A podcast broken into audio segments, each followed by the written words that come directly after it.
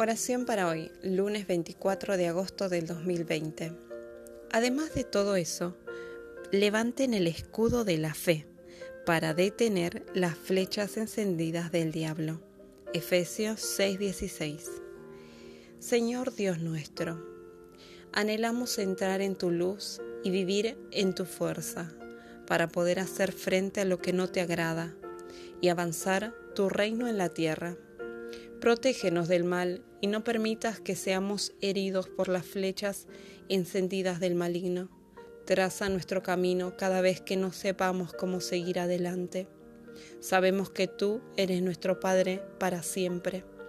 Y porque tú eres nuestro Padre, queremos ser valientes y perseverar hasta el final, de modo que tú logres que nuestras vidas den fruto para la gloria y honra de tu nombre.